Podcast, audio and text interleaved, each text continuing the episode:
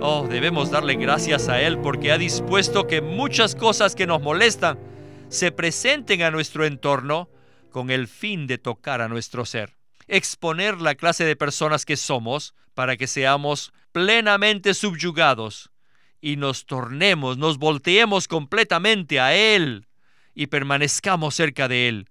Confiemos en Él, vivamos por Él. Bienvenidos al estudio Vida de la Biblia, un estudio para obtener más revelación de las Santas Escrituras que se centra en la experiencia que los creyentes tienen de la vida divina en Cristo por medio del Espíritu Santo. Si desean, pueden escuchar gratuitamente todos los programas radiales del Estudio Vida en nuestra página de internet radiolsm.com. La ley del Antiguo Testamento prohibía cometer asesinato y adulterio, pero la nueva ley del reino presentada en el Evangelio de Mateo condena también la ira y la concupiscencia. El mensaje del estudio Vida de Mateo de hoy, que se titula La promulgación de la Constitución del Reino, parte 7, presentaremos la ley del reino de los cielos y veremos que en nuestra vida natural no podemos cumplir la norma elevada del reino. Y hoy nos acompaña Eric Romero. Bienvenido, Eric. Me alegra regresar al programa y aprecio sus comentarios iniciales. El lector común y sincero del Evangelio de Mateo tomará los capítulos 5, 6 y 7 con mucha seriedad y estimará que representan un estándar excesivamente elevado para lo que ellos consideran como el comportamiento humano típico. Entonces, aquellos que avanzan un poco más y consideran su vivir actual a la luz de lo que el Señor Jesús habló, se sentirán por lo menos decepcionados y tal vez desalentados e incluso abatidos. Esto sucede en los pensamientos y en el sentir de los creyentes debido a que ellos no tienen una clara visión acerca de cuál es la intención del Señor Jesús aquí. Ellos leen estos capítulos y suponen que el Señor está tratando sencillamente de elevar nuestra conducta externa. Pero en realidad, el Señor está haciendo algo muy diferente que tiene dos aspectos principales.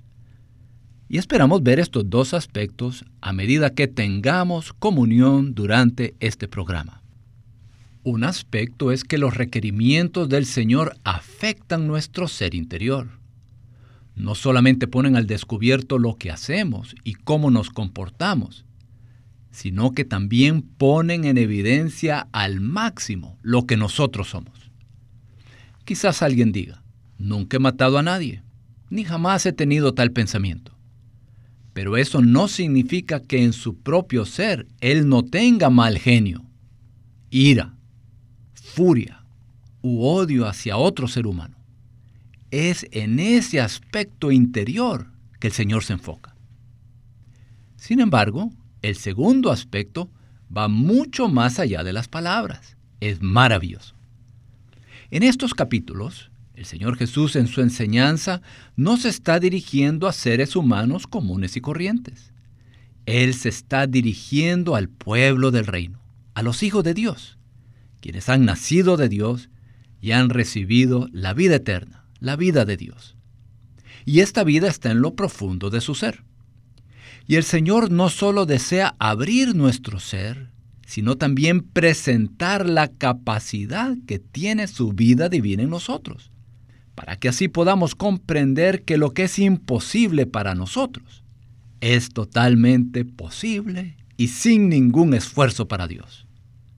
Por tanto, nuestro enfoque no debería ser el comportamiento externo, sino más bien que quede al descubierto todo nuestro ser interior, a fin de que renunciemos a tratar de satisfacer esos requerimientos con nuestros propios esfuerzos.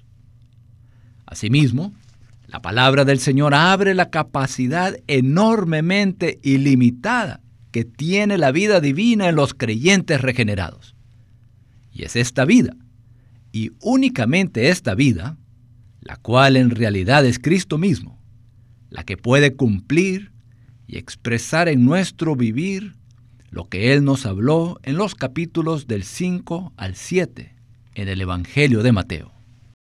Eric, muchas gracias por esta explicación tan completa. La ley neotestamentaria del reino, que es la constitución del reino de los cielos, presentada en los capítulos del 5 al 7 de Mateo, no solo confronta el hecho del asesinato y del adulterio, sino que toca el motivo interior del corazón. Por lo tanto, la nueva ley es superior a la ley del Antiguo Testamento y la complementa. Hoy llegamos a los versículos del 38 al 41 en Mateo 5. Por ello me gustaría leer los mismos. Dicen así, Oísteis que fue dicho, ojo por ojo y diente por diente, pero yo os digo, no resistáis al que es malo. Antes bien, a cualquiera que te abofetee en la mejilla derecha, vuélvele también la otra. Y al que quiera litigar contigo y quitarte la túnica, déjale también la capa. Y a cualquiera que te obligue a ir una milla, ve con él dos. Al escuchar la primera parte del mensaje, veremos que a la luz de la nueva ley del reino, estos versículos tienen mucho significado. Empecemos el mensaje con Winnesley. La ley antigua dice, ojo por ojo y diente por diente. Pero aquí, en Mateo 5:40, el Señor dice que si alguien quiere litigar contigo y quitarte la túnica, es mejor que también le des la capa. Y el versículo 41 continúa, y a cualquiera que te obligue a ir una milla, el Señor Jesús le dice, ve con el dos. Todos podrían hacerlo, pero simplemente no quieren hacerlo. El problema no está con el que se nos opone, sino con nuestro temperamento. ¿Saben por qué alguien que es tan querido a nosotros y viene a pedirnos la túnica, ¿saben por qué viene a nosotros? es porque el Señor se lo permite. Simplemente para darnos una prueba, para mostrarnos dónde nos encontramos y que aún tenemos un mal genio. No es un asunto de dinero ni de cosas materiales, sino de nuestro mal genio. Esto no quiere decir que debemos ser personas que no tengan ningún discernimiento y que actúen insensatamente. No, no, no. Esto no quiere decir eso pero sí quiere decir que debemos dominar nuestro mal genio y estar por encima de las cosas materiales. Que seamos aquellos que no son incitados en su enojo ni afectados por lo material. Esta es la actitud vencedora del pueblo del reino. La ley antigua no tocó el enojo del pueblo ni su corazón, pero la nueva ley del reino sí nos toca toca nuestro mal genio y también toca nuestro corazón. La ley del Antiguo Testamento enseñaba a las personas a tratarse con el principio de ojo por ojo y diente por diente, lo cual era justo. Pero según esa ley, el mal genio de la persona quedaba intacto. Sin embargo, según la norma del reino presentada en Mateo 5, no debemos resistir a nadie. Esto pone al descubierto nuestro mal genio. ¿Verdad? Así es. Al Señor no solo le preocupa lo que hacemos. Tal vez digamos, esta persona me hizo tal cosa. Es justo que le haga lo mismo. Según el concepto natural humano, según lo bueno y lo malo, eso podría parecer correcto. Pero al Señor le preocupa lo que somos. Él sabe lo que hay dentro de los seres humanos. Él pesa nuestros espíritus y nuestros corazones. Él nos conoce y sabe que tenemos este problema de nuestro mal genio y de la ira.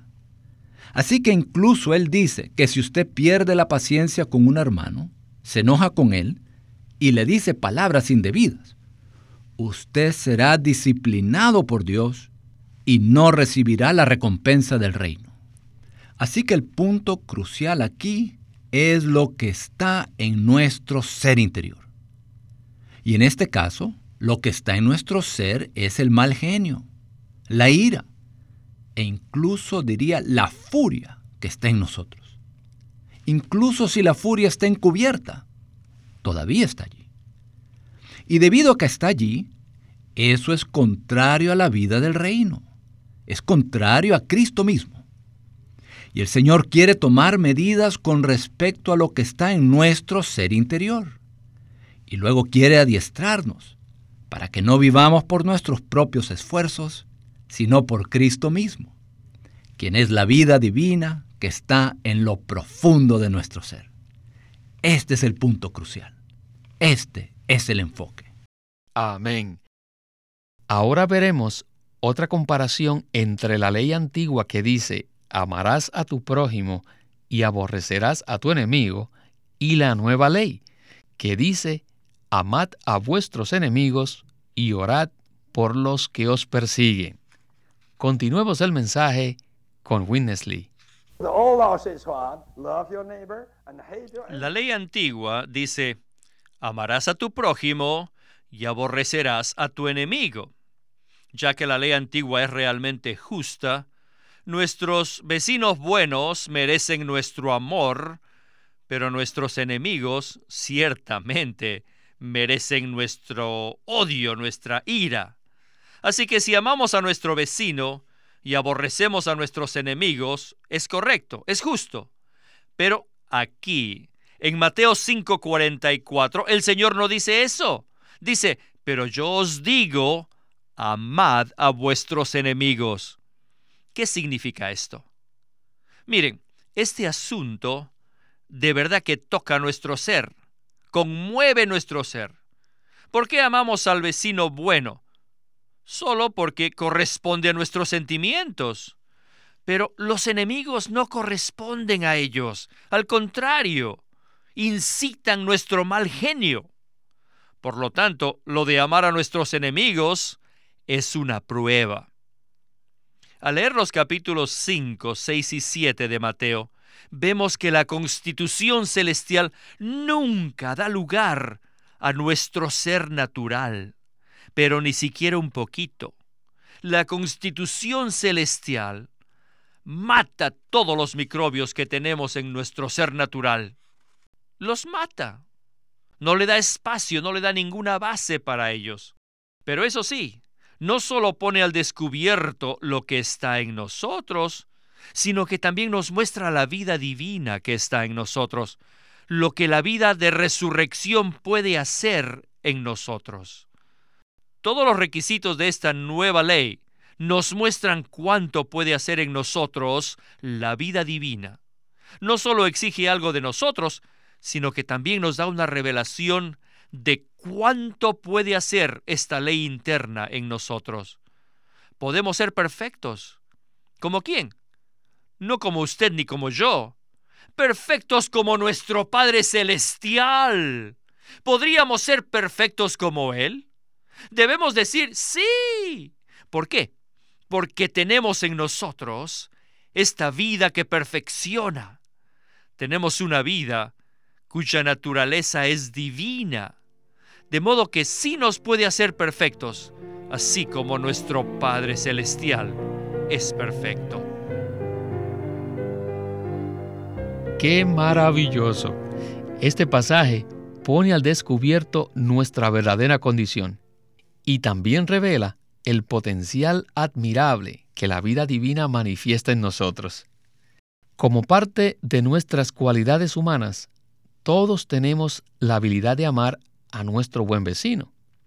Pero amar a nuestros enemigos va más allá de nuestra capacidad natural. ¿No es así, Eric? Es cierto.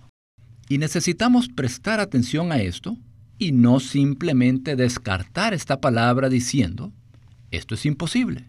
Olvídese. No. Estos son los requerimientos del reino. El Señor Jesús quiere poner al descubierto los límites de nuestra vida natural y de hecho, la contaminación y el estado caído de nuestra vida natural. Pero a la vez nos quiere revelar la capacidad de la vida divina al darnos este mandamiento elevado. Amad a vuestros enemigos, orad por los que os persiguen.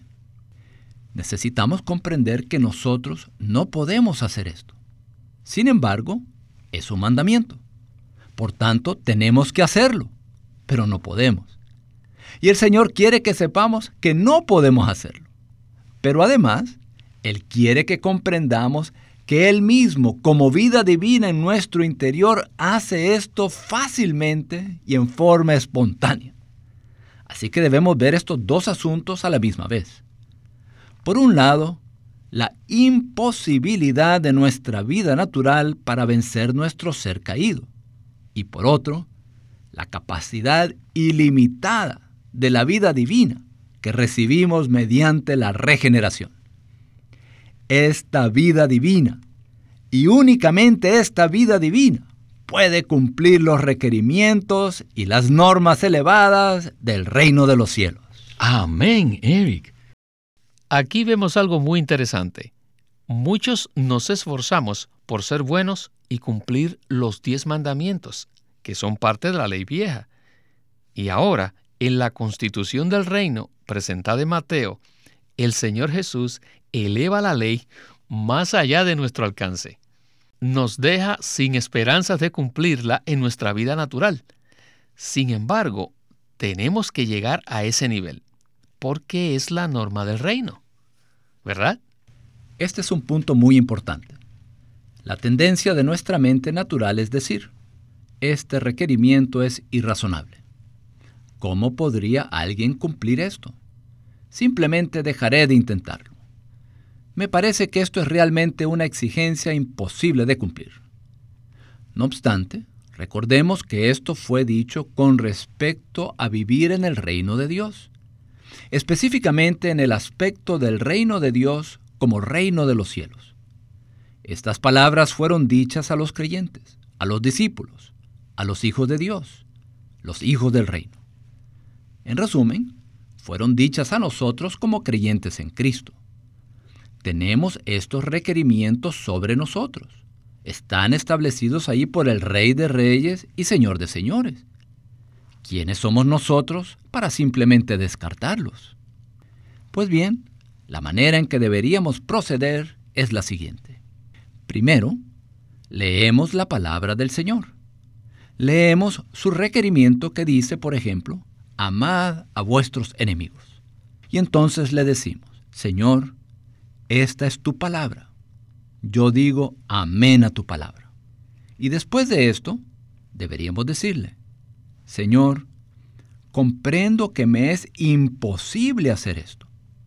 Esta es tu palabra, y estoy de acuerdo con tu palabra, pero no puedo cumplirla, ni en lo más mínimo. Es en ese momento que el Señor quiere que comprendamos lo siguiente.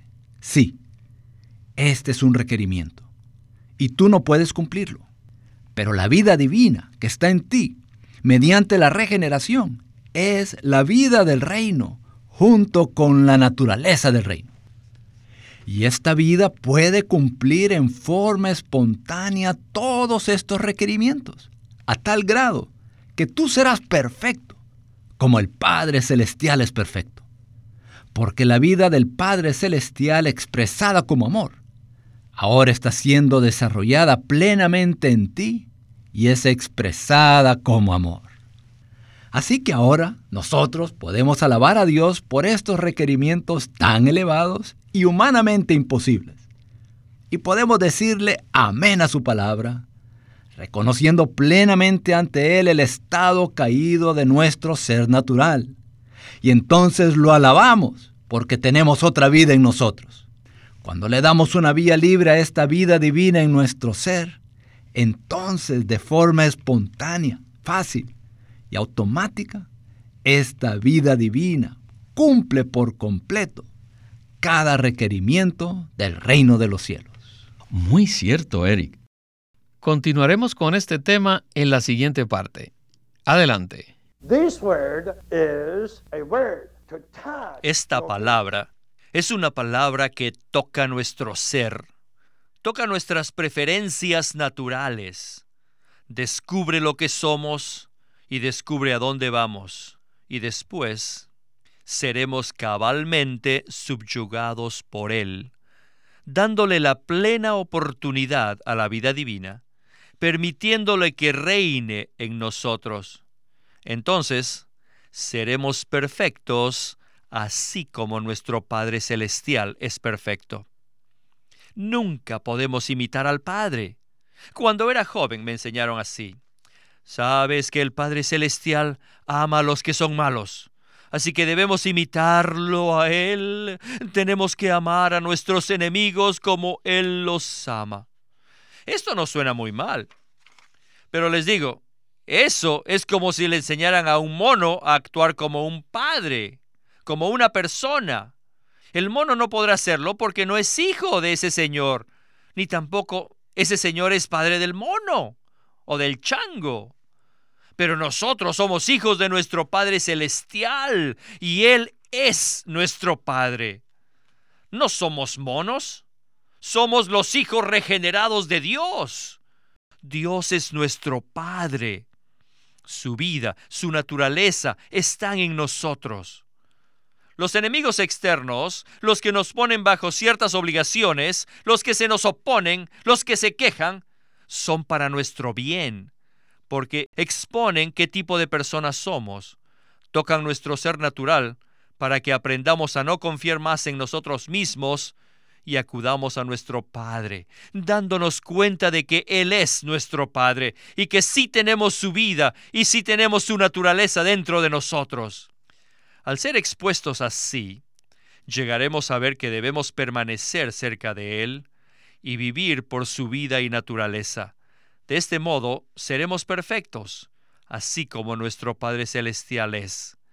Esta es la vida del reino aún este es el vivir del reino. Muchos, muchos cristianos malentienden estos versículos. Ellos los reciben como si fueran instrucciones para nuestro comportamiento. Y esta es la razón por la cual muchos de ellos se han desanimado y dicen, no, no, esto es demasiado para nosotros. Son solo las palabras del Señor Jesús. Son sus palabras y estamos muy lejos de la meta y no podemos cumplir con ella. Estas no son solo sus palabras, son la constitución de su reino. Y nosotros somos su pueblo, el pueblo del reino. Ciertamente que sí lo podemos cumplir. ¿Por qué? Debido a que tenemos la vida del reino. Somos el pueblo del reino. Somos los que tienen la vida del reino. Ciertamente sí lo podemos hacer, pero no en nosotros mismos. Oh, debemos darle gracias a Él porque ha dispuesto que muchas cosas que nos molestan se presenten a nuestro entorno con el fin de tocar a nuestro ser. Exponer la clase de personas que somos para que seamos plenamente subyugados y nos tornemos, nos volteemos completamente a Él y permanezcamos cerca de Él. Confiemos en Él, vivamos por Él entonces seremos el verdadero pueblo del reino, los que poseen la vida del reino, la cual nos proporcionará el debido vivir en el reino. Es verdaderamente notable lo que mencionó el hermano Lee. Muchos cristianos convierten estos versículos en instrucciones de conducta, por lo cual, después de un tiempo, se desaniman. Todo el que procure alcanzar esta norma por su propia cuenta se dará por vencido. Sin embargo, me gustaría que usted nos dijera algo acerca de la capacidad limitada que tiene nuestra vida natural y el potencial admirable que tiene la vida divina en nosotros. Quisiera ofrecer un breve resumen de lo que hemos tratado de compartir en este programa. A la luz de las reyes del reino, debemos darnos cuenta de la incapacidad de nuestra vida humana natural. Incluso si no tuviésemos pecado, nuestra vida humana natural no podría ser otra cosa que la vida humana natural y expresar ese tipo de vida. Sin embargo, los requerimientos del Señor nos revelan la capacidad ilimitada de la vida divina, la cual está en nuestro espíritu regenerado. Así que no deberíamos enfocarnos en tratar de mejorar nuestro comportamiento. Más bien, deberíamos enfocarnos en permitir que el Señor ponga al descubierto nuestro ser natural caído, es decir, lo que somos, y que revele en nosotros la presencia y el potencial de la vida divina que recibimos cuando nacimos de Dios, cuando nacimos del Espíritu. Entonces, tocaremos la esencia de la enseñanza del Señor Jesús en cuanto a la realidad del reino de los cielos. Todos hemos estado en situaciones absolutamente imposibles. Creo que le agrada mucho al Señor cuando al final nos damos cuenta para qué sirve todo eso. Y a usted, Eric, muchas gracias por acompañarnos en el estudio Vida de la Biblia con Winnesley. Ha sido un privilegio participar en este mensaje.